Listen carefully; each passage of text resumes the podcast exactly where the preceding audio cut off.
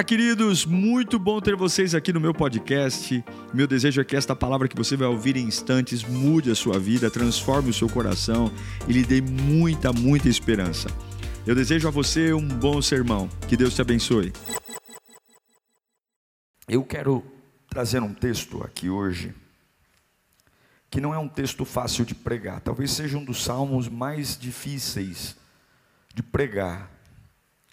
A verdade é que a vontade que dá é pular esse salmo, porque tem tantos salmos incríveis, bonitos, inspiradores, e esse salmo ele não é inspirador no todo. Ele termina inspirador, mas ele não é um salmo fácil. Eu já tive a oportunidade de, no momento de oração, por algo específico na minha vida, dobrar meu joelho e abrir esse salmo. E quando eu abri, eu quis fechar a Bíblia de novo, dizer: não é possível, tem algum erro de download do, do, da mensagem do céu. Porque eu não, eu não gostaria de ler esse salmo hoje. Eu não gostaria que essa fosse a resposta de Deus para mim. Mas que bom que Deus não está preocupado em falar o que eu quero, e sim o que eu preciso. E o tema desse sermão é Deus, cadê você? A gente sabe que o Brasil hoje vive um analfabetismo funcional. O que, que significa? Pessoas que sabem ler, mas não sabem interpretar o que leem. A gente sabe quantos golpes financeiros são aplicados hoje, porque as pessoas não têm paciência de ler nada. Você está assinando um contrato de uma casa, de um carro, de um aluguel, não importa o valor, a gente assina e confia que a pessoa que nos dá está agindo de boa fé. E algumas vezes a gente precisa acionar o fornecedor, mas tem aquelas letrinhas que a gente não leu ou não entendeu. O que é analfabetismo funcional? É quando você sabe ler, mas não sabe interpretar o que lê. Lê, lê, lê, lê, mas não entende nada. E aí quando a gente vai puxar na escala do porquê que existe o analfabetismo, onde poucos usam o conhecimento para dar golpes a gente vai para a base, a gente vai para a escola, a gente vai para o nível educacional do país, desde o pré ao ensino fundamental, onde a gente tem, cada vez que passa, menos ensino de qualidade. Cada vez que passa, mais história, mais narrativa e menos ensino. Então nós estamos vivendo uma época de adultos incapazes de tomar decisões, de pensar, e quem tem um pouquinho mais de esperteza, um pouquinho mais de conhecimento, passa a perna em todo mundo. Que Deus nos livre disso. Por que, que eu estou falando isso? Porque se existem analfabetos funcionais, existem analfabetos espirituais.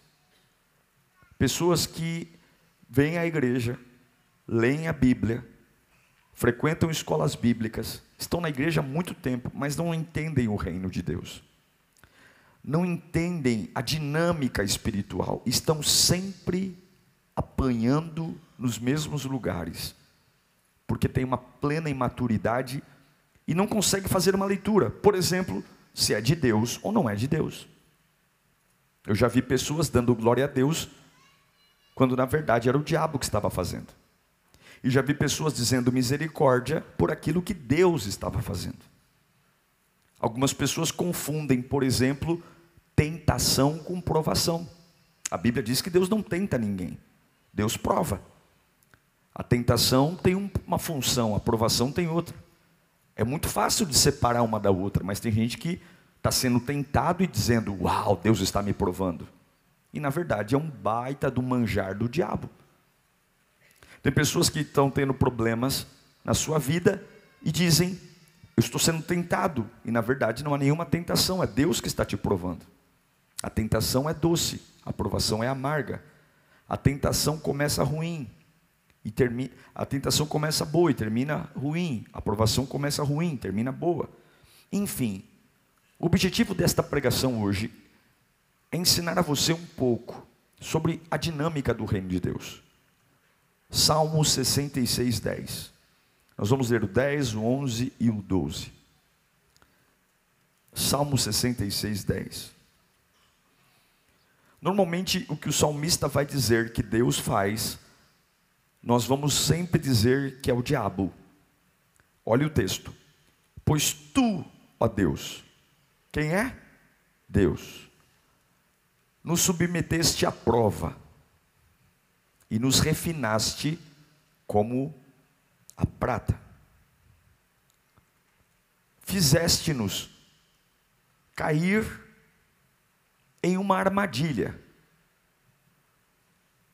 e sobre as nossas costas puseste fardos, deixaste que os homens cavalgassem sobre a nossa cabeça. Passamos pelo fogo e pela água. Depois de todas essas tragédias, termina o salmo. Mas o trouxeste para um lugar de fartura. Curve sua cabeça. Eu espero não atrapalhar o que Deus tem para você. Você vai ter uma semana maravilhosa. Você vai ter uma semana cheio da palavra de Deus. Você vai sair deste culto de cabeça erguida. Você vai sair daqui com a sua alma saciada. Todos os seus medos destruídos. Todas as mentiras do diabo reduzidas a nada, a pó. Espírito Santo de Deus, fala conosco nesta noite. Nós precisamos da tua voz, precisamos do teu cuidado, precisamos da tua presença. Ó Deus, que enquanto a tua palavra é liberada, exista terra disponível para receber a semente. Tira de nós a arrogância, o orgulho, a altivez, e com muita humildade nós estamos dizendo: fala conosco, porque vamos alinhar nossa vida. Espírito Santo sopra neste tabernáculo, é o que eu te peço em nome de Jesus. Amém. Esse texto está falando de derrotas. E a pergunta que fica é: por que Deus me permite passar por derrotas? Porque um Deus que é todo amor, porque um Deus que é sacrificial, que me ama com um amor ágape, incondicional. Por que, que esse Deus olha para mim e permite que eu seja refinado como a prata? Por que, que ele me prova? Por que, que ele permite que os homens aflijam os meus lombos? Por que, que ele permite a humilhação de, em alguns momentos, algumas pessoas cavalgarem sobre a minha cabeça, passarem por cima de mim, por cima da minha fé, por cima do meu temperamento, por cima dos meus negócios. Por que essa oscilação de ambiente, passamos pela água e pelo fogo? Se nós não começarmos a entender o que é o reino de Deus, nós vamos viver uma vida de água com açúcar. Nós nunca vamos ter nada relevante na presença dele. Porque o reino de Deus nunca foi morno. Jesus nunca nos convidou para uma vida morna, uma vida imparcial, ah, uma vida parcial, perdão, uma vida sem entrega. Esse, esse evangelho de cuidado, de ir devagar, de deixa eu ir entendendo, isso é coisa nossa, não é coisa do evangelho. O evangelho é tome sua cruz e siga-me. Ah, mas eu quero me despedir da minha família. Não, não. Se você fosse despedir, você não é digno de ser meu discípulo. Ah, mas eu quero enterrar meus mortos, morreu um parente meu. Ah, você quer que eu te dê tempo para enterrar seus mortos? Pode ir, mas você não é digno de ser meu discípulo. Jesus nunca foi sonso. Jesus nunca ficou dando tempo. Quem põe a mão no arado não olha para trás. E pronto, acabou. Não tem a ver se é legal ou é ruim, não tem a ver se você gosta ou não gosta, tem a ver de como as coisas funcionam. Esse é o problema. Ontem eu coloquei o vídeo do batismo do seu Manuel e a maioria das pessoas que estão criticando diz assim: eu acho, na minha opinião, na minha maneira de ver, e de Gênesis Apocalipse, Deus nunca perguntou a nossa opinião, a nossa opinião não vale nada. Ele apenas disse: obedeça. Sacrifícios agradáveis a Deus é um coração quebrantado e um espírito obediente. É melhor obedecer do que sacrificar. Esse texto é muito pesado porque ele está dizendo que para eu te levar a um lugar de fartura, eu vou arrebentar você. É isso que o texto está dizendo. Para eu te levar a um lugar espaçoso, eu vou te arrebentar. Por quê? Se eu tenho uma fé romântica, eu vou dizer, então Deus não me ama. Então Deus não me ama, Deus não me ama, Deus não, Deus não me quer bem. Porque nós entendemos que derrota é algo definitivo, que perda é algo que descaracteriza a minha espiritualidade que crente não pode ficar doente, que crente não pode perder um carro, que crente não pode ter uma casa roubada, que crente não pode ter um problema de câncer, que crente não pode ter o seu comércio invadido e alguém saquear e roubar. Nós acreditamos sempre que um homem de Deus está acima de tudo e de todos, que a gente está sempre saudável, que a gente está sempre com o dinheiro na conta, que a gente está sempre com a família em paz, e quando alguma coisa sai do controle, é o capeta, e aí ou eu estou em pecado, ou alguém alguém está fazendo uma cumba para mim, mas na, na maneira normal do Evangelho não existe crente, servo de Deus, fiel a Deus, com santidade, que passa por derrotas. Lembra de Jó? Os amigos de Jó sentam na frente dele e dizem: Você pecou, você deve ter feito alguma coisa. Ah, você quer ter o que não pode, você passa por cima de todo mundo. A Bíblia diz que não havia ninguém na terra como Jó, íntegro, reto, temente a Deus. E Deus tirou tudo, mas as pessoas só veem o que está acontecendo fora. Então, todo mundo quer encontrar algo para culpar quando eu não entendo o que está acontecendo.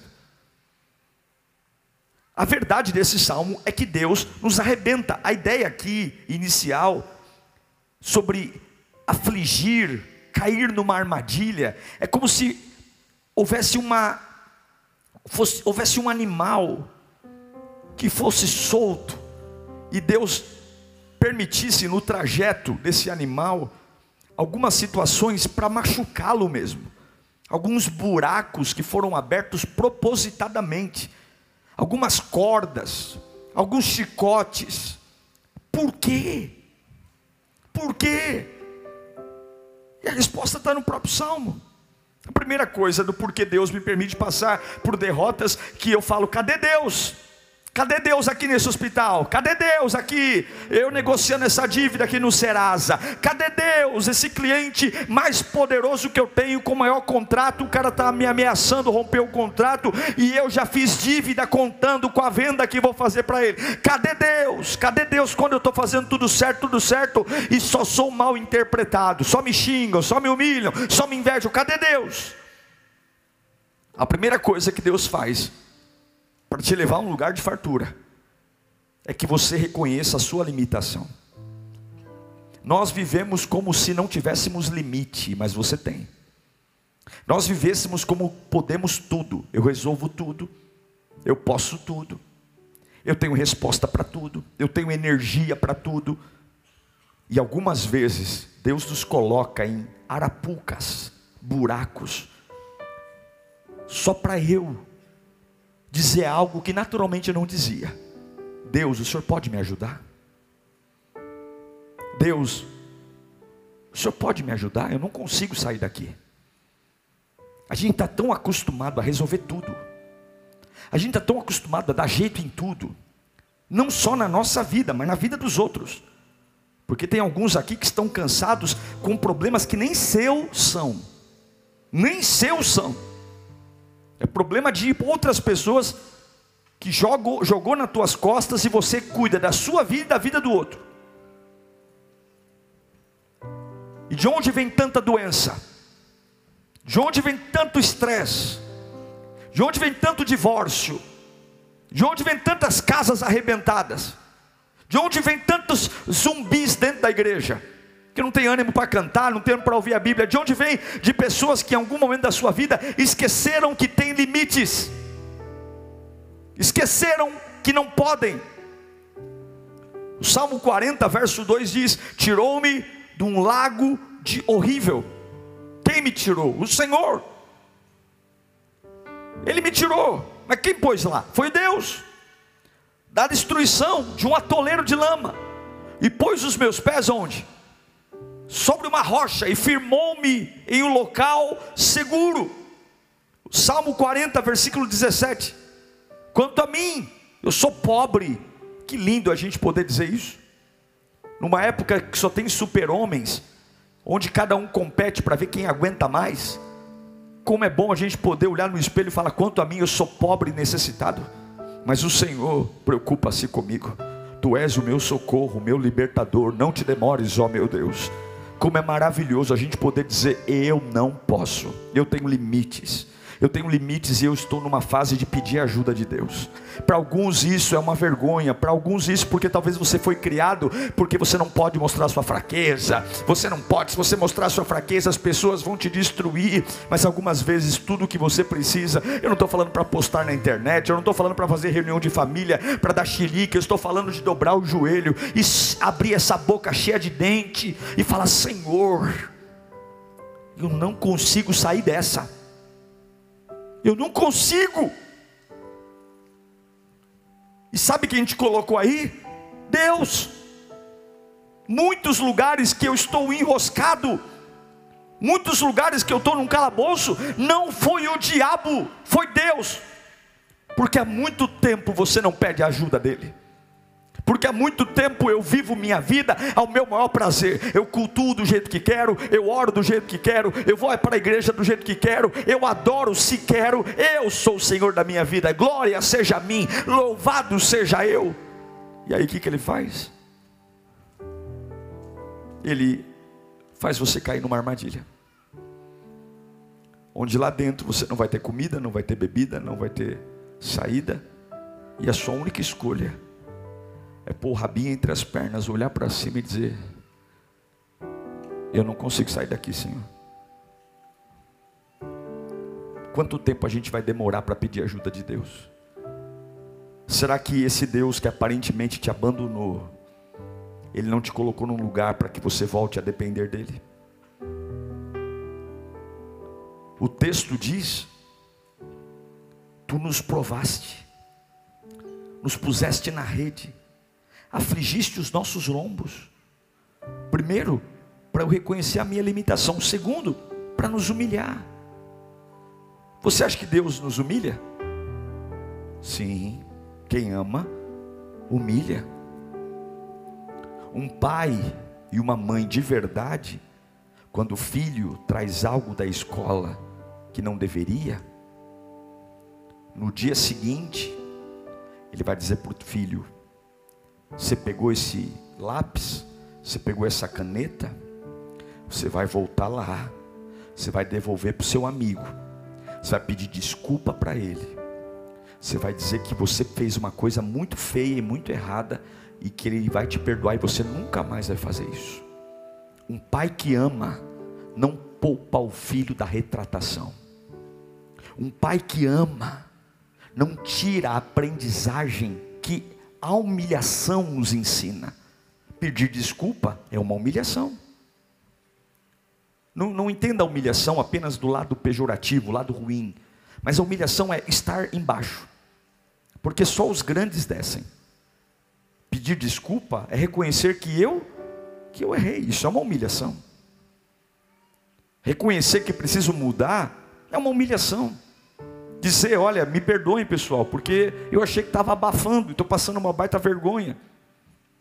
E algumas vezes Deus nos humilha, Deus nos faz voltar a lugares que nós não queremos, Deus nos faz voltar a tocar em assuntos que nós não desejamos, para realmente nós repararmos aquilo que não está certo. Deus nos humilha, e aí nessa humilhação fica: cadê Deus? Se Deus existisse, Ele não me humilharia. Meu Deus, quando é que o sol vai brilhar? Deus está dizendo: quando você se humilhar. Havia um rei, na Bíblia, o rei Manassés. Ele foi o rei com o reinado mais longínquo, mais longo em Israel. Segunda Crônicas 33. E a soberba entrou no seu coração. Ele teve um reinado, um reinado longo, um reinado duradouro, e em algum momento ele se esqueceu de quem o colocou no trono. Quando você se esquece de diante de quem você se casou, você trata seu casamento como uma dúzia de qualquer coisa. Quando você se esquece de quem te deu esse emprego, você trata seu emprego como qualquer coisa. Você faz o que quer, mas Deus nunca vai admitir você fazer o que quer com aquilo que Ele te deu. Em 2 Crônicas 33, a partir do 9, diz assim: ó, E Manassés tanto fez errar a Judá e aos moradores. E Manassés, porém, desencaminhou Judá e o povo de Jerusalém, a ponto de fazerem pior, pior do que as nações que o Senhor havia destruído diante dos israelitas.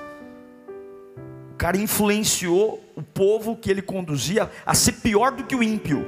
E tem casa de crente que é pior do que casa de ímpio.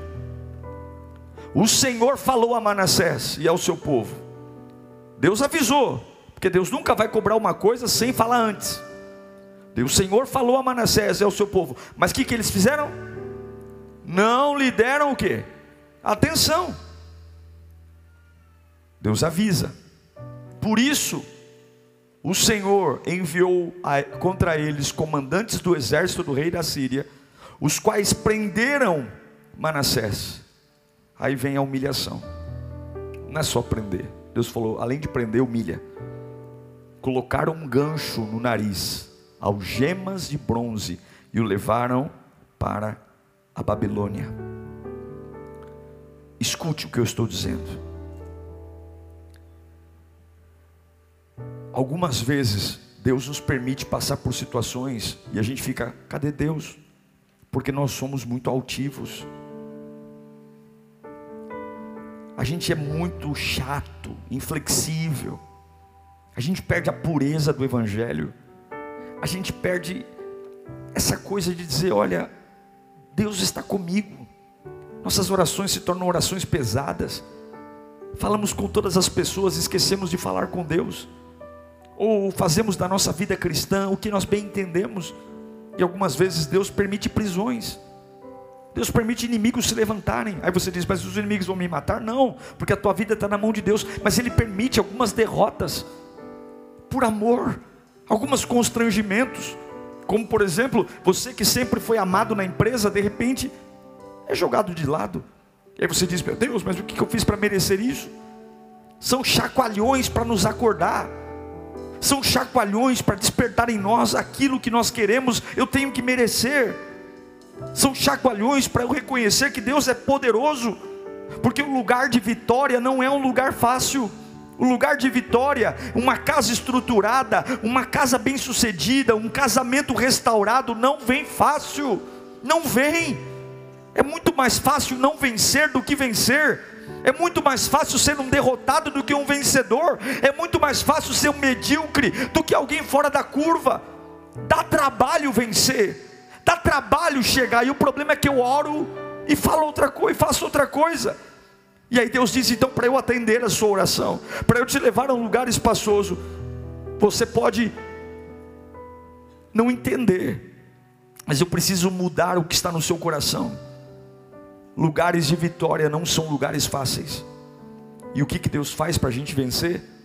Pressão, pressão, pressão é incômodo, não dorme bem mais, não come bem mais, as coisas começam a ficar diferentes aquilo que me satisfazia não satisfaz mais. Incômodos, é o que a gente chama de santo descontentamento. Eu não sei se você já passou por essa fase, mas tudo na sua vida começa a ficar descontente. Você não encaixa mais no sofá, você não consegue dormir legal, você começa a ficar irritado com algumas coisas, algumas conversas começam a te irritar, algumas coisas que você tinha muita habilidade em fazer, tudo começa a dar errado, tudo começa a quebrar. Mas eu sempre fui bom nisso, eu sempre fui bom nisso, eu sempre arrebentei nisso, eu era um professor nisso isso eu começo a virar aprendiz, aluno, e Deus começa a dizer: Eu estou te apertando, eu estou te apertando. Pressão, pressão. O texto diz que deixou homens cavalgarem sobre a sua cabeça, afligiram no lombo. É, é Deus apertando, sabe para quê? Porque a pressão vai trazer o poder. A pressão vai trazer o poder. Deus nunca vai concorrer com você. Se você está vivendo a base do seu poder,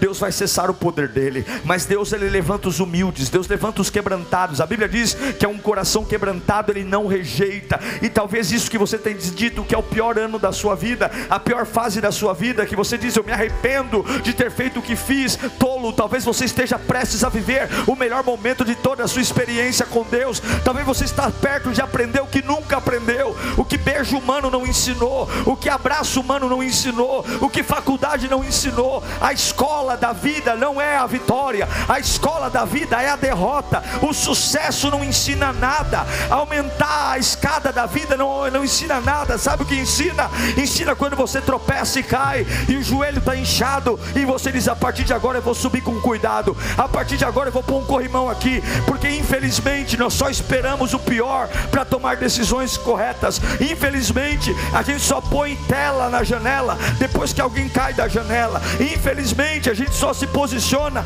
depois que tudo dá errado. Então, em nome de Jesus, escute. A lei da física diz: todo objeto que está em movimento encontra resistência.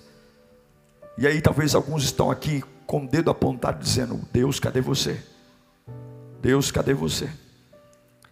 Cadê você que não viu essa derrota? Cadê você que não viu essa humilhação?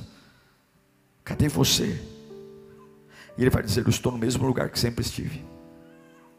Porque se você quer que um navio ande mais rápido, você tem que abrir o motor, a caldeira, e colocar mais lenha lá.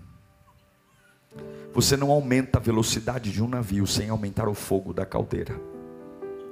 Se você quer resultados novos espirituais, financeiros, emocionais, não venha com meia dúzia de lágrimas nos olhos. Não venha com uma cara de triste. Não venha esfregando na cara de Deus que você o serviu por anos. Aumenta o fogo no meio da pressão. Entenda que Deus tem a chave de todas as portas. Nem todas as pressões externas é o diabo. Algumas pressões externas são Deus. Deus. Paulo vai dizer em 2 Coríntios, capítulo 4, versículo 7. 2 Coríntios 4, 7. Temos, porém, esse tesouro onde?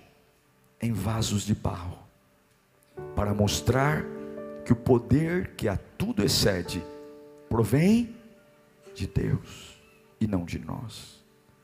Um Deus poderoso entra dentro de mim, testa os meus limites, e quem olha para mim vai dizer: Eu te conheço, rapaz, isso aí não é seu, não.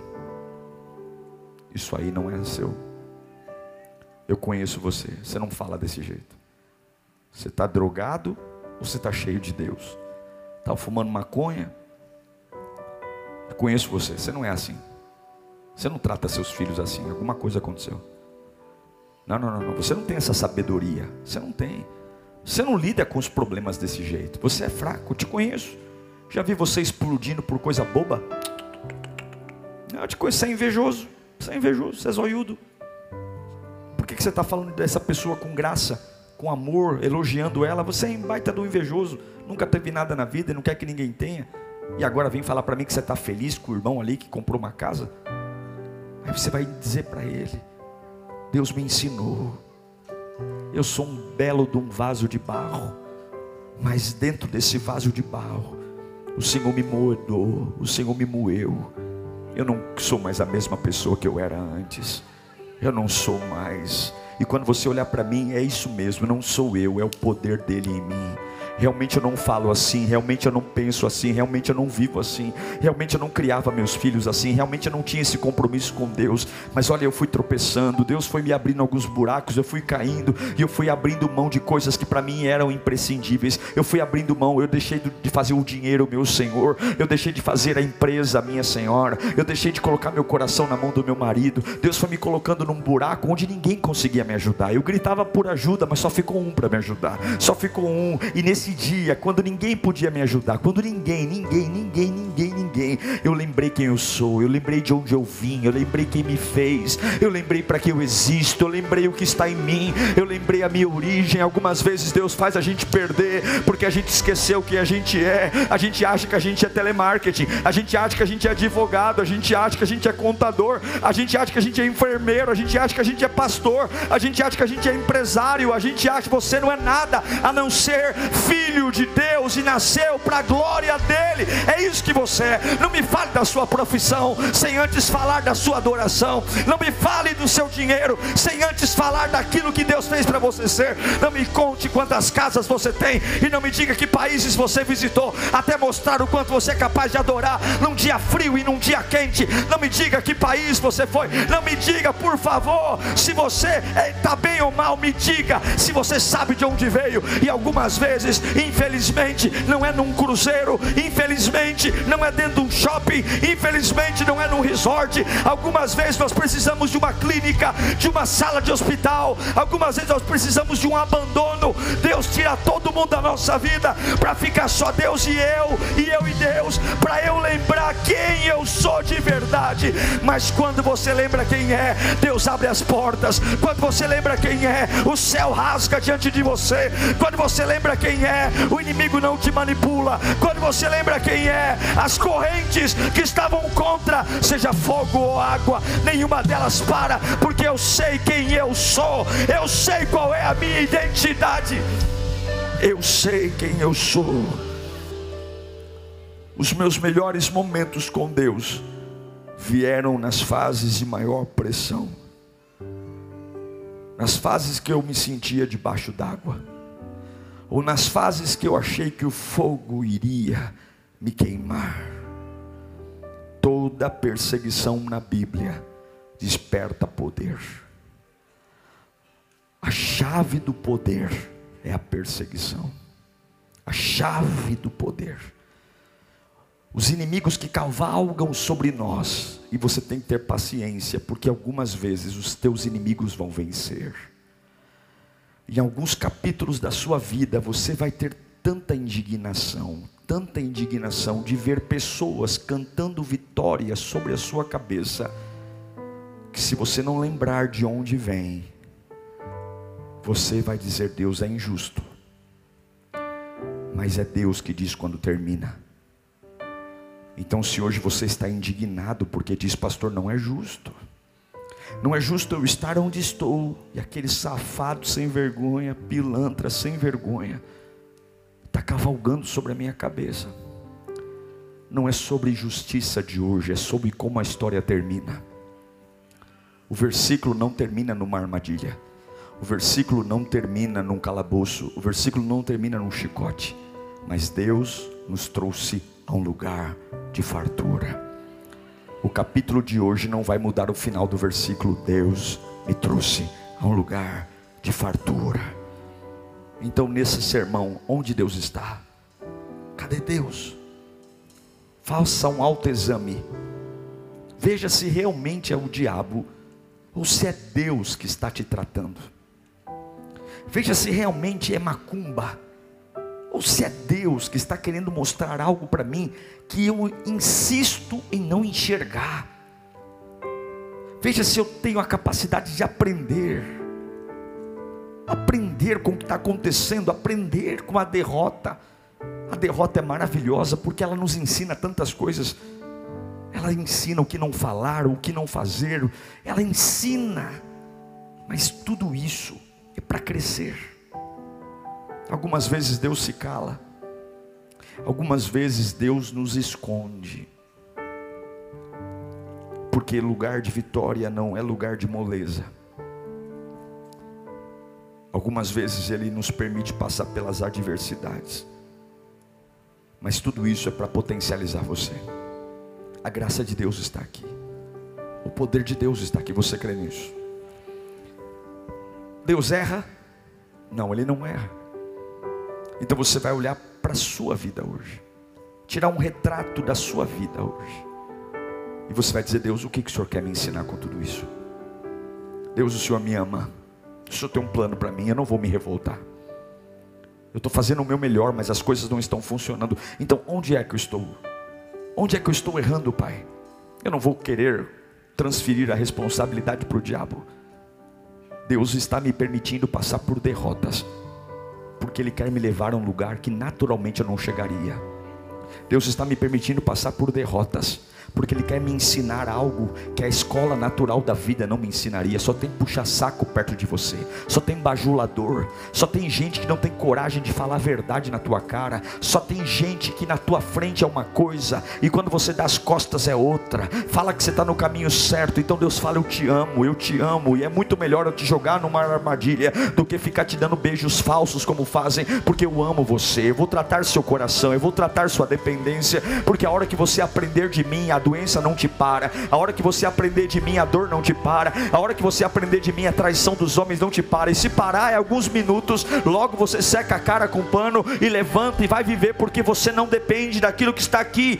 Quando você cai numa armadilha e sai de lá, você vê a vida por uma outra perspectiva. Já foi conversar alguém com alguém que estava no leito de morte, já foi conversar com alguém que quase perdeu um parente, e ele vai dizer: Nossa, depois dessa situação eu estou vendo a vida por outros ângulos, eu estou dando valor para coisas que não dava. Quando você está perto, precisa per perder um ente querido, e ele, ele se recupera e fala: Nossa, agora eu vou curtir você, nós vamos passear, nós vamos viajar, menos celular, menos televisão. Algumas vezes Deus está travando você, porque Ele quer mexer nos seus olhos, na sua prioridade. Algumas coisas você está deixando morrer pelo caminho, Ele não está te matando, Ele está te preparando, Ele não está te destruindo, Ele está te potencializando, Ele está aquecendo as, as turbinas do avião, Ele está aquecendo as caldeiras do navio, para que haja uma nova velocidade sobre você. Para darmos valor ao lugar de vitória, para darmos valor ao que Ele está fazendo. Eu sei que talvez algumas pessoas estão com essa pergunta hoje: Deus, cadê você? Cadê você que não vê o que está acontecendo aqui? E ele diz: Eu vejo tão bem, tão bem, que eu preciso parar você. Deus já me parou algumas vezes, e eu aprendi que quando Deus me para, eu posso sentir tudo, menos me voltar contra Ele.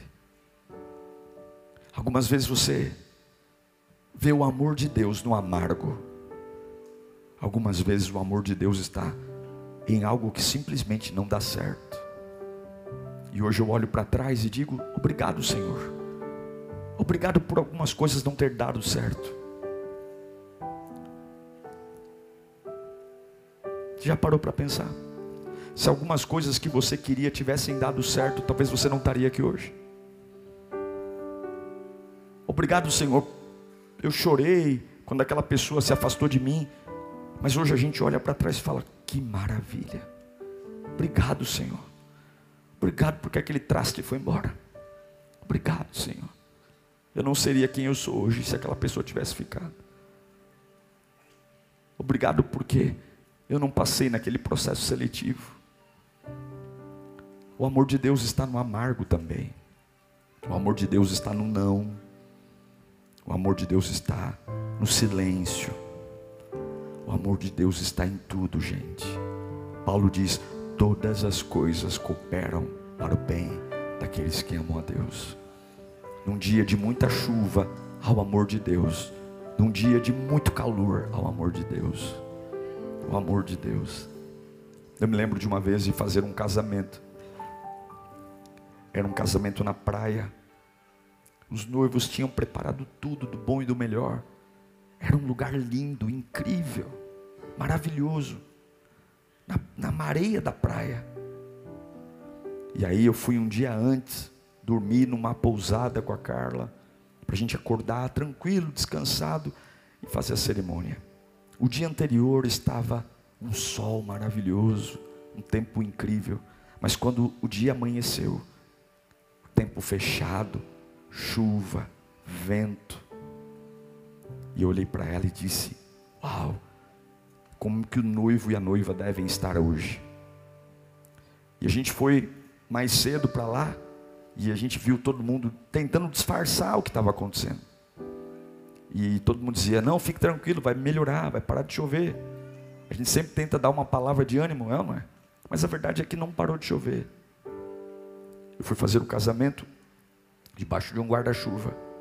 Muita chuva, muito vento. Mas foi um dos casamentos mais lindos que eu já fiz. Porque nós começamos a cerimônia agradecendo a Deus pela chuva. Eu disse: vamos fechar os nossos olhos Nós não temos o direito de dizer que Deus errou.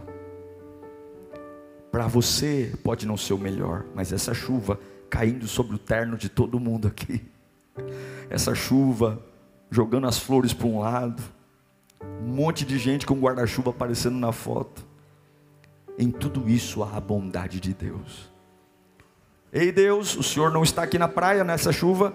Ele diz: É por estar aqui na praia que está chovendo.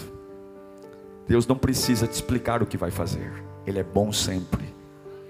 Sabe esse dia que você quer esquecer? Não precisa esquecer, Deus está aí e Ele é bom.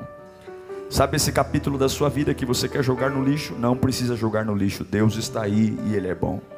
Sabe essa, esse sentimento que você está carregando, dizendo: Meu Deus, meu Deus, por quê?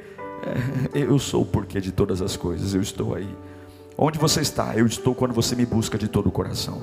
Buscar-me-eis e me achareis de todo o coração. Quando você pede, recebe. Aquele que bate, abre. Aquele que busca, encontra. Ele está aí. Ele está aí no dia da incompreensão. Ele está aí. Ei Deus, cadê você? Eu estou aí. Eu estou aí quando seus inimigos triunfam. Mas fique tranquilo. Eu sou o Alfa. Eu sou o Ômega. Eu sou o começo e eu sou o final. Feche os seus olhos. Deus está tratando você. Esses dias é dia de tratamento. Deus está tratando a tua alma. Você não está pronto para tudo o que quer. Você não está pronto. Você quer muitas coisas, mas não está pronto. E o diabo quer que você tenha a sensação que Deus não está aí. O diabo diabo quer que você comece a zombar da oração. Ele diz: Eu não vale a pena orar, porque o que, que adianta orar e tá onde eu estou? O diabo quer que você zombe da adoração, porque o que, que adianta adorar e tá vivendo esse inferno que eu estou vivendo? O diabo quer que você zombe da fidelidade e que tudo se torne banal. Tudo é banal, tudo é banal. Ah, não vale a pena, por quê? Porque se valesse a pena, eu não estaria onde eu estou. Se valesse a pena, eu não estaria enfrentando o que eu estou enfrentando. Você não pode medir a fidelidade de Deus pelo que acontece na sua vida. Você não pode medir a fidelidade fidelidade de Deus pelo seu momento, você não pode medir a fidelidade de Deus pelas suas emoções, porque você simplesmente não sabe o que vai acontecer, você não sabe o dia da sua partida, você não sabe um palmo à sua frente, então por favor pare de falar bobagem, então por favor pare de querer ser Deus, então por favor pare e descanse nas promessas daquele que já deu todas as provas, que ama você, que entregou sua vida por você, pare de querer fazer drama, Entregue-se ao Senhor. Onde está Deus? Deus está aqui. Deus está aqui quando o médico diz que não tem mais jeito. Deus está aqui quando eu sou demitido. Deus está aqui quando eu fiz tudo para dar certo e não deu.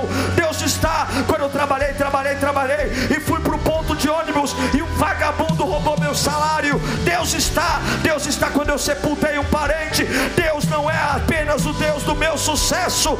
Deus também é o Deus do buraco que eu caí.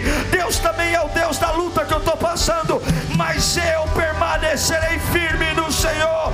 Então, quando o diabo disser: Cadê teu Deus? Cadê teu Deus? E eu vou dizer: Ele está aqui, Ele está aqui onde sempre esteve, no trono coração, no trono da minha alma. Eu não preciso estar tá feliz, eu não preciso estar tá contente, eu não preciso ter respostas, eu só preciso adorar, adorar, adorar, adorar, adorar, adorar. A palavra final vem dele, o dele. Receba poder nesta noite, meu irmão. Você que está aí em crise existencial, você que está aí na dúvida se vira ateu ou não vira, você que está em cima do muro e aí está pensando na vida, essa palavra é para você. Você está duvidando da minha mão, diz o Senhor. Você está duvidando do meu poder. Você acha que eu sou um velho gagá que cochila no trono? Não, eu sou todo-poderoso, eu sou onipresente, eu estou em todos os lugares, eu sou onisciente, nada escapa aos meus olhos, e eu estou treinando você para aquilo que você está me pedindo. Eu estou treinando tua mente, eu estou treinando teu espírito, e sou eu que fecho porta, e sou eu que abro porta, e sou eu que levanto, e sou eu que abato, mas em tudo meu amor está aí por você.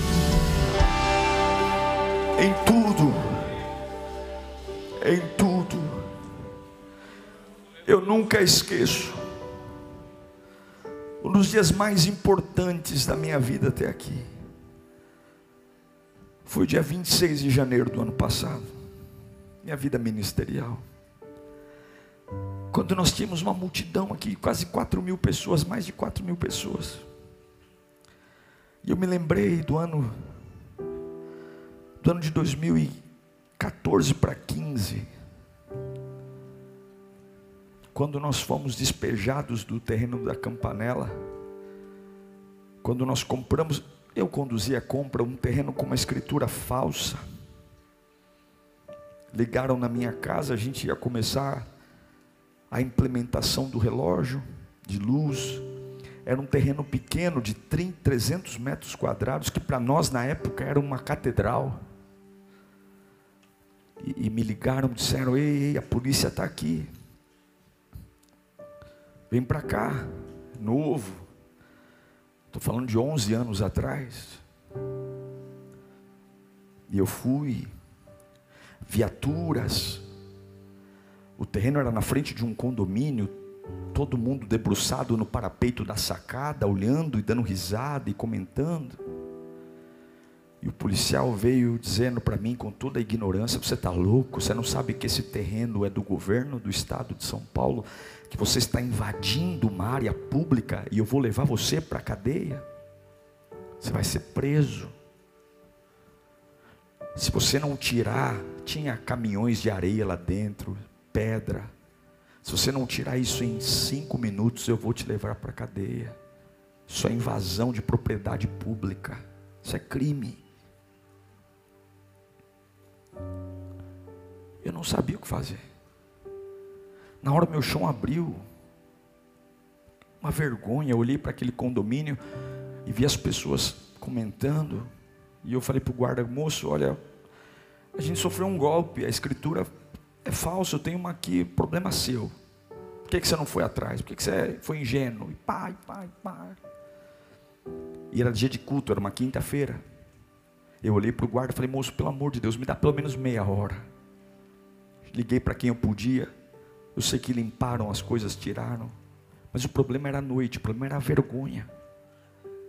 Eu lembro que naquele dia eu não sabia o que pregar, porque a gente estava falando do terreno o tempo todo. A gente estava falando, vamos construir, vamos construir. E a partir de agora não tinha nem terreno. E eu cheguei no culto e falei, Deus, eu não, eu não consigo ver eu não consigo ver o teu poder nisso.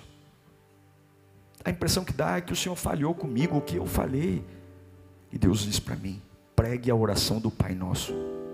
O pão de cada dia, dai-nos hoje. Tem dia que o pão é com queijo, calabresa e com crosta de provolone. Tem dia que o pão é duro, embolorado. Mas o pão do dia sempre vai estar lá. Eu preguei, demorou para curar a ferida. Para chegar aqui, nós tentamos várias vezes. Mas eu não teria a cabeça que tenho hoje. Não, não sou perfeito, mas eu não teria a maturidade que tenho hoje. Sem ter vivido tudo que eu vivi. Sem ter derramado as lágrimas que derramei. Eu era uma, um garoto sonhador. Ainda tenho muito que amadurecer, mas hoje me sinto um homem que pode administrar uma igreja. E quem me ensinou não foram as pessoas que ao longo da minha vida falaram: "Você é uma bênção. Você é uma bênção". Não, não, não. Quem me ensinou foram os buracos, as armadilhas, as portas que Deus fechou. As coisas que eu queria que dessem certo e não deram.